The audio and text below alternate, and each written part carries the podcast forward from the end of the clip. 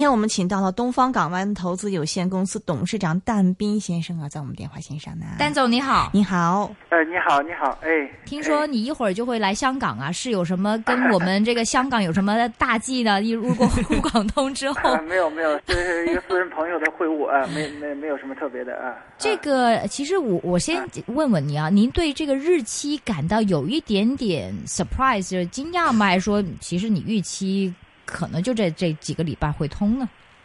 呃，那个原来是呃怎么说呢？就还是因为 这个，还稍微有点觉得有点惊讶啊，就是因为毕竟它还有一个战争事件的影响。对，那么呃，按照正常来说呢，可能已经早已经通了啊。那么所以说呢，我觉得可能还是说，一个是这个对香港的。这个稳定的这样一个一个预期吧，另外一个还是中国自身改革开放的一个一个需要，因为我们看沪港通本身是对香港是当然是最呃一个有利的一个方面，但更有利的还是对大陆自己，是因为毕竟啊啊对，毕竟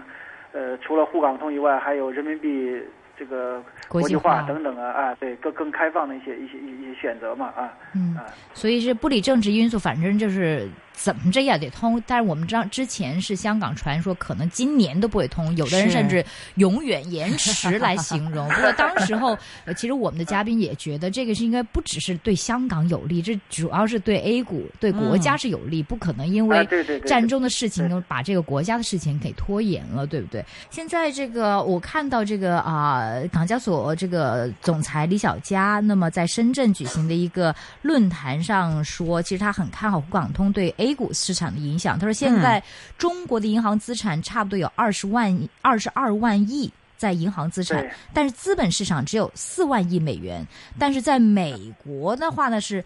银行资产是十七八万亿，而资产市场也是十七八万亿美元，说一比一。但中国呢，现在是一比五的关系，所以呢，觉得这个沪港通的话，对这个 A 股的资产市场有很重大的这个利好啊。您觉得是不是对 A 股的市场利好多于香港？您的预计？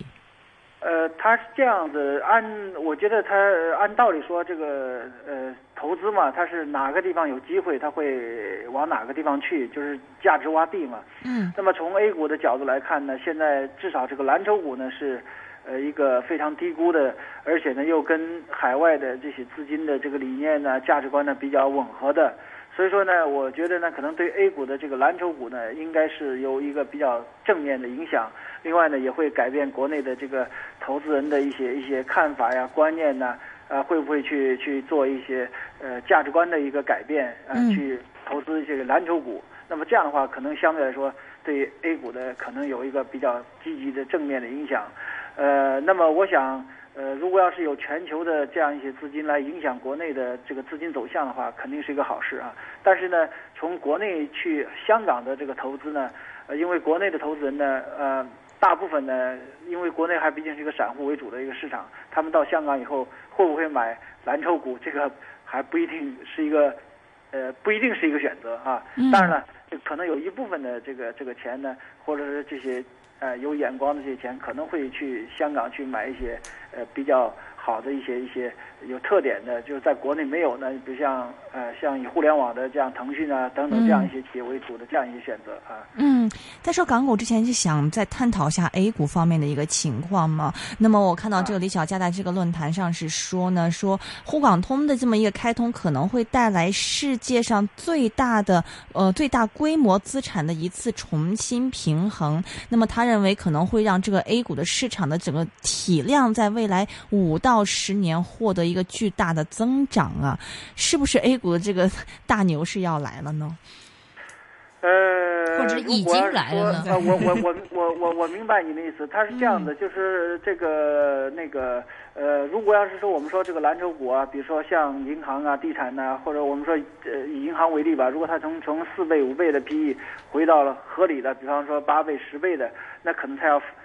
那就我估计可能这个指数上这个三千或者甚至上四千都是都是有可能的啊。那么呃，当然了，这个呃。呃，能不能有大牛市呢？可能还是需要看进来的钱有多少，因为它毕竟还是个有额度的一个限制的。如果我们说人如果人民币自由兑换那个完全人民币能够呃这个这个或者说完全放开了，说这个不不受限的这个能够进入国内的市场，那个我觉得可能会会会会更有力度。目前来说，它毕竟它还是一个一个一个有一个限额在里面，就是说到底能够有多大的推动作用，我觉得还是比较难说的。因为实际上未来的中国 A A 股市场还面临着，当然除了国际化这一条，还有它自身的改革的问题，比如说还有个注册制的问题，会不会有大量的企业会会在未来的一段时间会会会突然的供给量很大的在上市？那么这个可能会也对它这个市场本身，呃，无论是呃心理啊还是各方面都会有一个比较大的影响。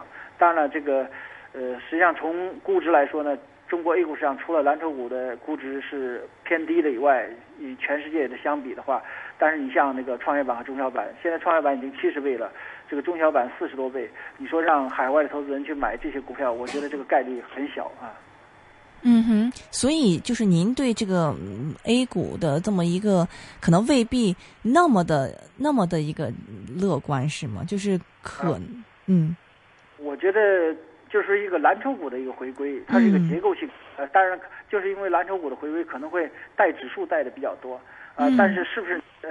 是不是一个一个一个大牛市来了？那那那需要中国的这个呃所谓的银行体系的钱向这个资本市场流动，但是呢，因为中国的实际上也三座大山的压力也也是比较大的，比如说这个养老啊、教育啊，呃或者这个这个这个医疗啊。那么这些放在银行的钱，老百姓钱会不会去进入这个市场？也也也是有待探讨的一个问题啊。嗯，其实，在这个沪港通开之前，就是在过去的一两个月，我们一直在看到说 A 股成交量非常的大，四四五千亿是很正常的一个事情嘛。呃，然后这个指数也在缓慢的往上上涨。其实当时很多人说，已经呃老百姓把很多的投资可能楼市的钱就转到这个股市里面了。您觉得现在就是内地方面投资者对这个股市这个心态有发生一些改变吗？这个成交是。四五四千多亿是相当大，对不对？是，呃，呃，这个呢，它是因为国内的这个投机的氛围比较强啊。你比如像这种专业机构的，它的换手率都有百分之四百到五百，就是而而且还是，比如像类似于公募基金的这样的一个平均换手率。那那些散户啊、个人呢，更不用说了，可能有些人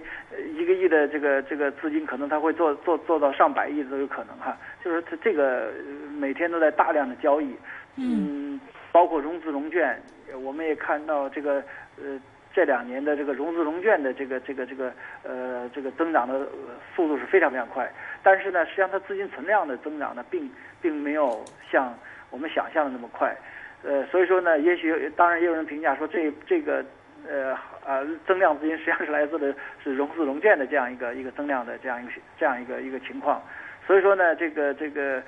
呃，怎么说呢？这个呃，有到底有多少钱呃去涌入这个市场呢？还是需要探讨的。但总的来说呢，这个市场如果恢复一定的热度以后，会有一些资金呢会会进入这个市场。那么，当然现在很明显的呃，就是在过去十几年的这个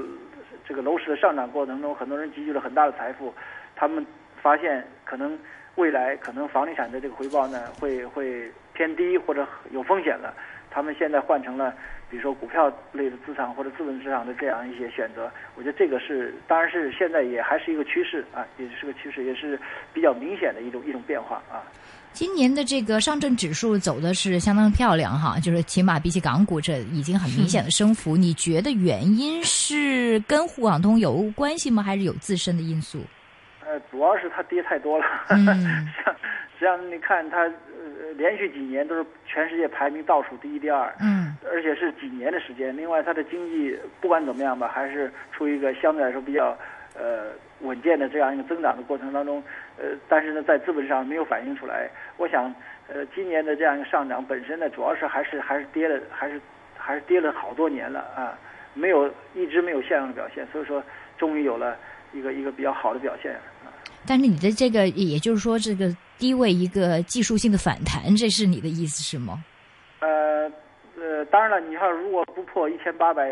点的这样一个新低的话，那也可能是一个新的循环的开始。当然了，这个循环也可能是持续五年，也可以持续十年，也可以持续二十年。嗯，但是呢，可能还需要一个呃这个夯实的一个过程，因为毕竟未来的一年半或者我们说还有这个像注册制这样一个呃对资本市场，中国特别是对中国资本市场影响更加深远的。呃，一一些一些一些政策会出来，因为过去的中国资本市场，我们都知道，现在的还有是还是新股不败，是吧？新股一上市，可以涨很多停板，比如这个最近一个涨的最多涨了二十多个停板。那么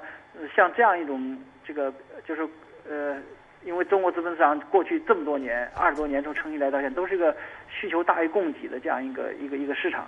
那么未来的一年或者一年半时间，如果真的注册制出来了，有大量的股票供给。会不会呃对这样一个根本性的这样一种一种一种啊一种呃二十多年形成的交易习惯或者是交易思维发生根本性的这个逆转？我们还需要观察，还需要判断啊。那么当然，这个新股上市永远不是牛市的这个呃永永远不不会阻碍这个牛市哈。可能正好正是因为新股的上市，可能导致了更多的人关注，更多的资金进来。但是毕竟这个政策还是影响比较大的，而且在这个七十倍的这个创业板的平均的估值这背景下，这个四十多倍的中小板的这样估值背景下，所以我觉得可能呢还是影响比较大的。那么那个时候会平衡一下，看看这些蓝筹股的这样一个这个恢复能不能够抵消这些。呃，所谓的这个小股票的下跌。嗯，说到蓝筹股的话，其实之前嗯跟一些这个内地朋友聊，其实他说最近一段时间呢，这个股票的上涨也是因为就以前的这些大机构它持有的蓝呃蓝筹股持有太少了，然后呢，嗯，最近的现在慢慢的有一些这种补仓的一种动作，所以就拖起来这个啊 A 股指数的一个表现嘛。首先，这个是不是确实的？另外，就是大机构方面对于蓝筹股的。态度就内地的机构方面，对于蓝筹股的态度现在是怎么样子的呢？呃，我估计可能会因为沪港通可能会发生变化，但是你要知道，在在这个呃今天这个茅以茅台为例，在呃今天是涨了一点点啊，但是在前两天实际上是一个暴跌的过程，嗯，不知道是谁卖出来的，嗯，这个这个，而且呢，我们看到它三季报基本上都是。都是海外的投资人的这个在在在买入，国内的投资人在在机构投资人在撤出，所以说呢，这个这个，呃，我而且呢，国内的这个机构投资者的绝大多数现在还是集中在这些中小板和创业板的这些呃股票里面。那么这也是这两年这个小股票涨的一个比较大的升的比较多的一个原因吧。那个现在还没有迹象看到说国内的这。两三万亿的钱，包括私募金两三万亿的钱会回到，或者会长期回到这种蓝筹股里面。这个这个这个，当然这个沪港通可能会会让一部分的钱回归到这些蓝筹股里面，但是你说大规模的移动的迹象，好像还没有看出来啊。嗯哼，所以对于投资者，比如说因为沪港通马上就要开了嘛，就您现在是建议是说我们去买蓝筹股吗，还是怎么样？就是如果买投资 A 股的话。啊，如果投资 A 股的话，我建议，当然从这个价值来说，肯定是这个买有价值的东西才能够抗抗击风险。嗯，所以说我们还是建议还是买蓝筹的，而且呢，呃，就是因为呃国内人的这个这个对蓝筹股的所谓的偏见，呃，也也才导致了一个一个价值洼地的一个出现。那么也许可能，比如说这些蓝筹股有一个正常的回归。如果像海外市场的估值的话，比如像消费类的给到个二十到二十五倍的这个平均估值，那你投资蓝筹股都会有一个比较好的表现。而如果万一它不涨的话，它下行呢，它已经是这样的一个估值，它也不会有太低的这样一个可能性。所以说，我觉得是，呃，应该是一个一个一个比较好的一个选择吧，啊。首选是茅台吗？我你的爱股这个我呃对对这个我不能够给给给给观众或者说给朋友们给这样一个建议。我觉得投资呢还是看自己的选择吧。啊，至少选择那些比较呃有有这个长期盈利的呃这个这个这个这样的一些公司啊。我觉得这个呃也我我觉得实际上。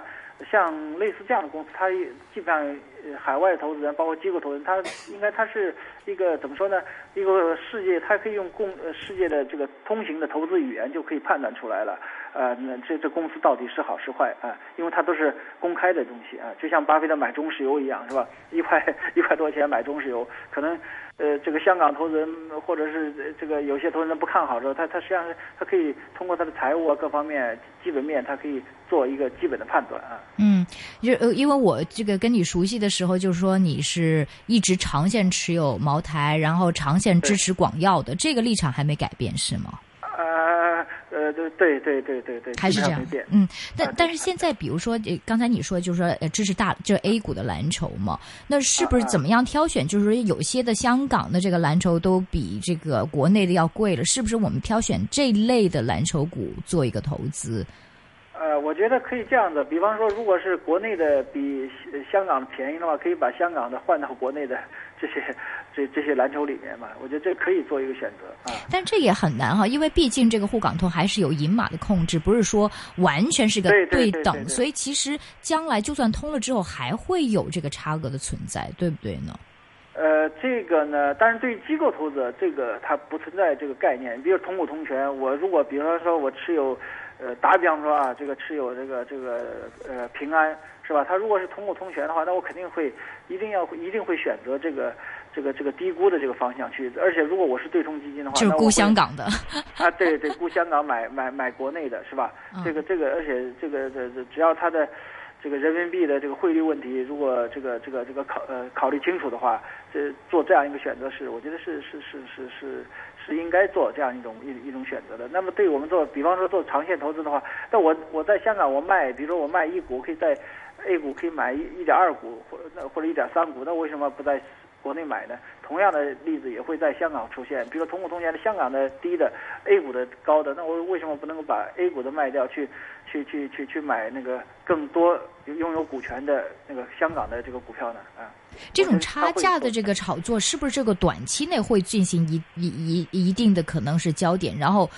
嗯最后慢慢它会应该会平均，你觉得会平均下来？啊，应该是会，因为应该是会，因为。呃，这个交易本身，它它它全世界都，它是一个股票的话，它它不会像现在，比如说差百分之三十、四十，有有的差了百分之五十，这这个差价是太大了啊。嗯嗯它可能会缩小到百分之五以内，或者怎么样的，我觉得这个是有可能的啊。不过刚才这个蛋总的建议就是说，你要选一些股份是有业绩支持的，因为的确我们现在，比如说和国内有些股份差很远的话，那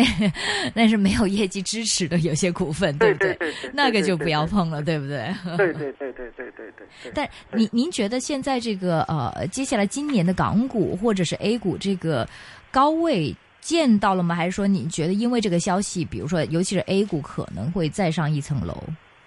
呃，我觉得 A 股再上一层楼的概率比较大，因为是这样的，我们可以看前几年这个创业板、中小板涨这么多，它这个指数还是在低位徘徊。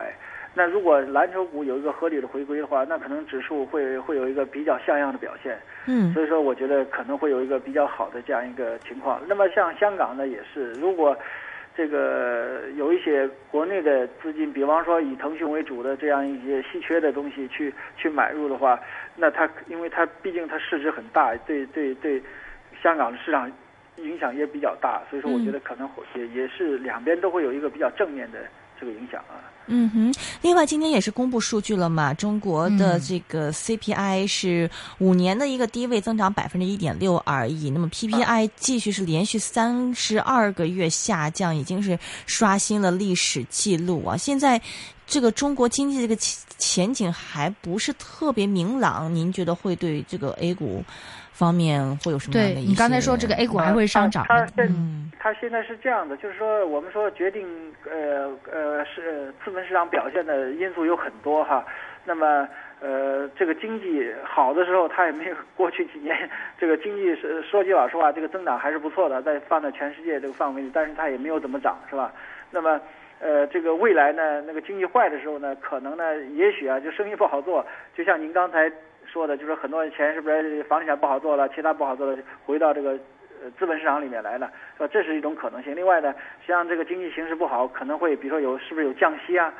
啊这样一种可能性。那么那资本市场跟这个利率的这个相关，实际上是是是是更相关的一一件事儿。那也也许比如说连续四五次的降息，那那那这个对资本上的这个正面意义还是还是比较大的。那么另外呢，还有一个，我觉得实际上这个资本市场本身呢，它。呃，为什么像腾讯啊，或者像包括阿里巴巴在美国涨这么多？因为这个能够上市的本身呢，它或者受到老百姓欢迎的，还是这个经济体当中这个比较活跃的，或者是呃有一定代表方向的这样一些企业。那么我们说中国经济碰到困境啊，或者碰到遇到障碍啊，或者遇到困难呢，它主要是一些传统经济。那么呃，比方说像钢铁啊、这个水泥啊等等啊。啊，这些这些行业可能确确实实，包括一些传统制造业遇到了一些困境。但是你要知道，在中国的互联网的这样一个电商啊，或者是像这个像百度啊、像腾讯啊这些公司呢，还是在日新月异的发展，而且呢，呃，这个成长的速度是非常非常快的。嗯，而且也在蚕食着其他行业的这个利润。那么这如果以这些企业作为一个一个一个投资的话，那可能会会一个更好的一个表现，因为毕竟中国是十三亿人的十三亿人十四亿人的一个。巨大的这个人口聚呃聚集的起来一个市场，呃，一定有企业承载这种社会财富的增长。那么你选择这些比较好的行业当中好的企业啊，我觉得投资呃应该来说还是有可能会有一个比较好的表现。嗯，所以说我觉得资本市场它的影响因素它是非常非常多的。就是说，即便是它这个从两千年涨到六千年，可能有些行业它还真的不涨，因为它处于衰退期。但是有些行业它确确实实它会它会增长。呃，可能又是现在的十十倍或者是更高的这个倍数的这个这个这个这个发展的空间。嗯，所以说我觉得这个要要因行业。呃，因这个因经济结构的这个变化来来做这个选择啊。嗯，其实刚才你讲了几次提到腾讯哈，不过我们知道，嗯，香港这几年我们嗯自己都说，哎，香港这个发展的还是不如这个不如人家。你看国内最好的一些网络公司都去了美国嘛，嗯，对不对？你您现在因为你的基金也可以投的港股，也可 A 股、外呃美股都可以。你您您的这个部署是怎么样的？是会因为沪港通多了投资港股，还是说跟以往是一样的这个比例呢？它是这样子，因为我们是零四年一直在国内也在做，香港海海外也在做。对，嗯。实际上那个，因为我们在海外呢，主要是以投投资像腾讯呢，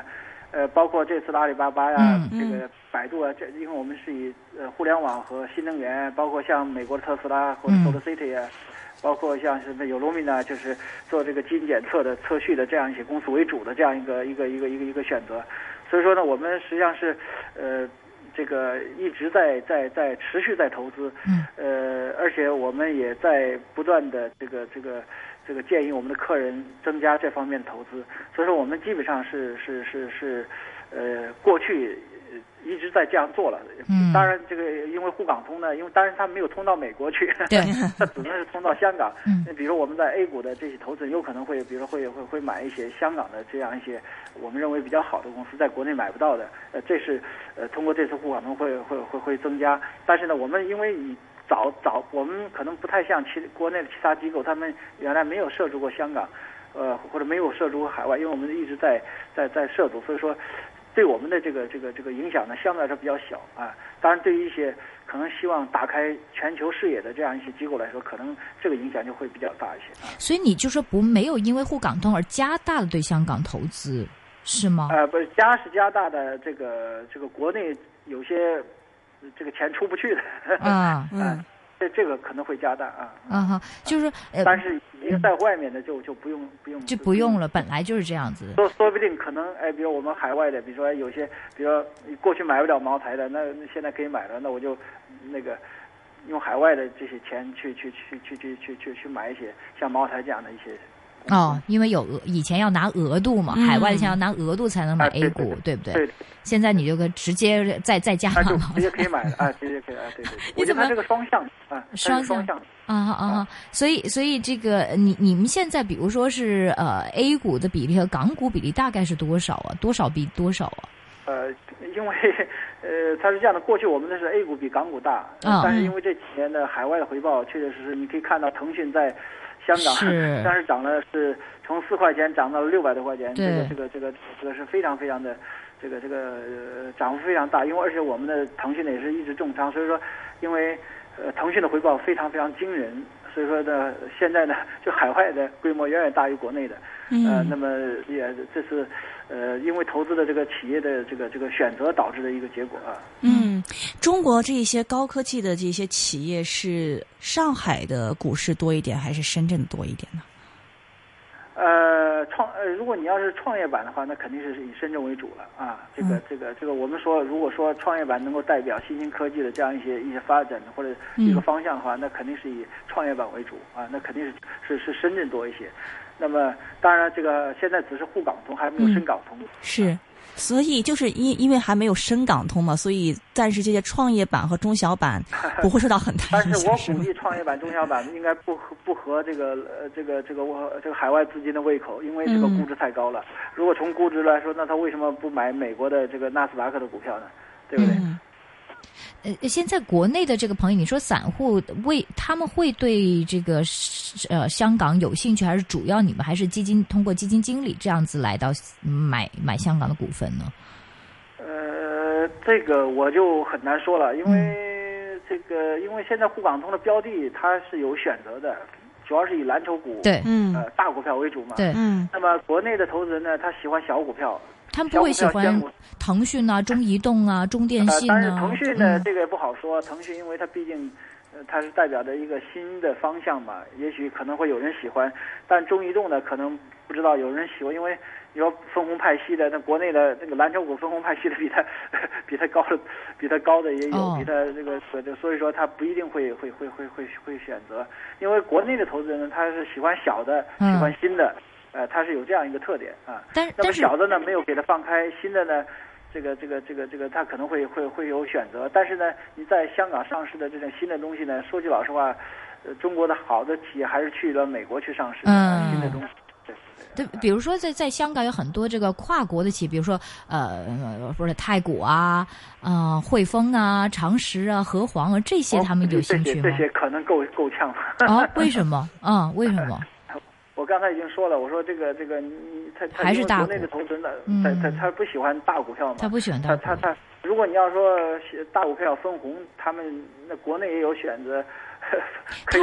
可以分红。明白，他们不喜欢大股，是因为这个波动不够，是吧？就是我今天买，明天卖，是这意思吗？所以他们就，不喜欢一个是。波动，对，一个是、一个是波动不够，一个是没有想象力嘛。他国内投资人他喜欢，因为他经济增长太快嘛，就是 就是五倍十倍的赚钱，对吧？你说你让他一年赚个百分之十、百分之，他就一点兴趣都没有了。呃他希望小股票恨不得涨上天，他是这样一种。所以你如果如果在呃国内基金经理说我今年的回报十几个 percent、二十个 percent 啊，这么少，